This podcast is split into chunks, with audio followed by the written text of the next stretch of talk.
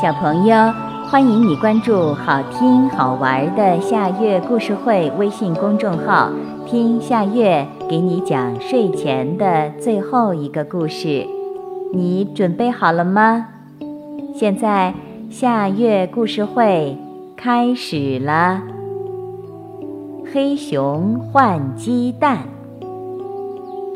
黑熊推着一辆独轮车，在森林里边走边喊。换鸡蛋，大米换鸡蛋。哟，是黑熊呀！听见喊声，狐狸大嫂从路边的木房子里钻出来，她拦住独轮车，解开车上的米袋子，看了看，说：“好米呀，怎么换呢？”“嗯，这袋子米要换一筐鸡蛋。”黑熊瓮声瓮气地回答：“好吧，你等着，我去取蛋来。”狐狸大嫂说罢，又钻进了木房子。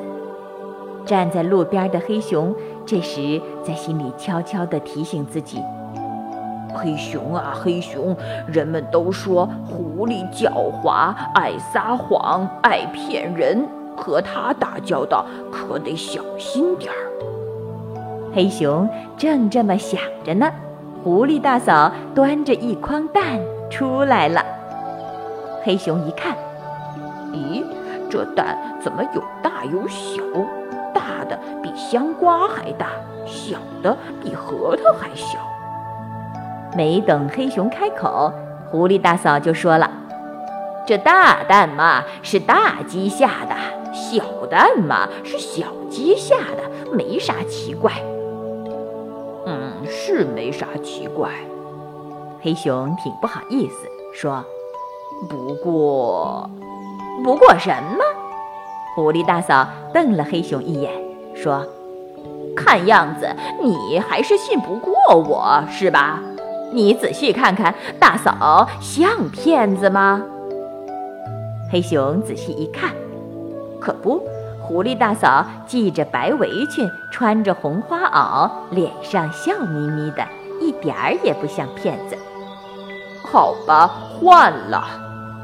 黑熊把一袋大米扛进木房子，又把一筐鸡蛋装上了独轮车。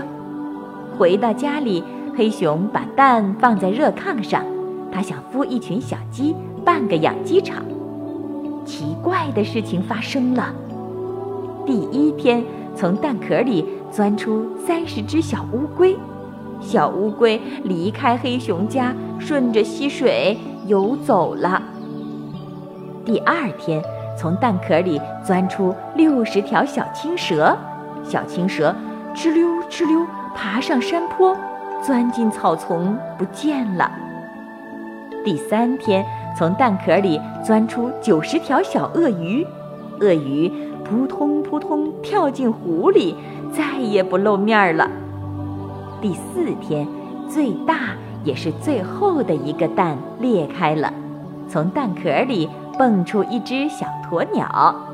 小鸵鸟对黑熊说：“有空闲到沙漠里去找我玩吧，再见。”说罢，迈开长腿跑了。望着满炕的空蛋壳，黑熊。扑哧笑了，他自言自语地说：“狐狸呀，狐狸，真拿你没办法。”小朋友，这个故事的名字是《黑熊换鸡蛋》，这也是今天的最后一个故事。现在到了该睡觉的时间，好好的睡一大觉，做个美梦。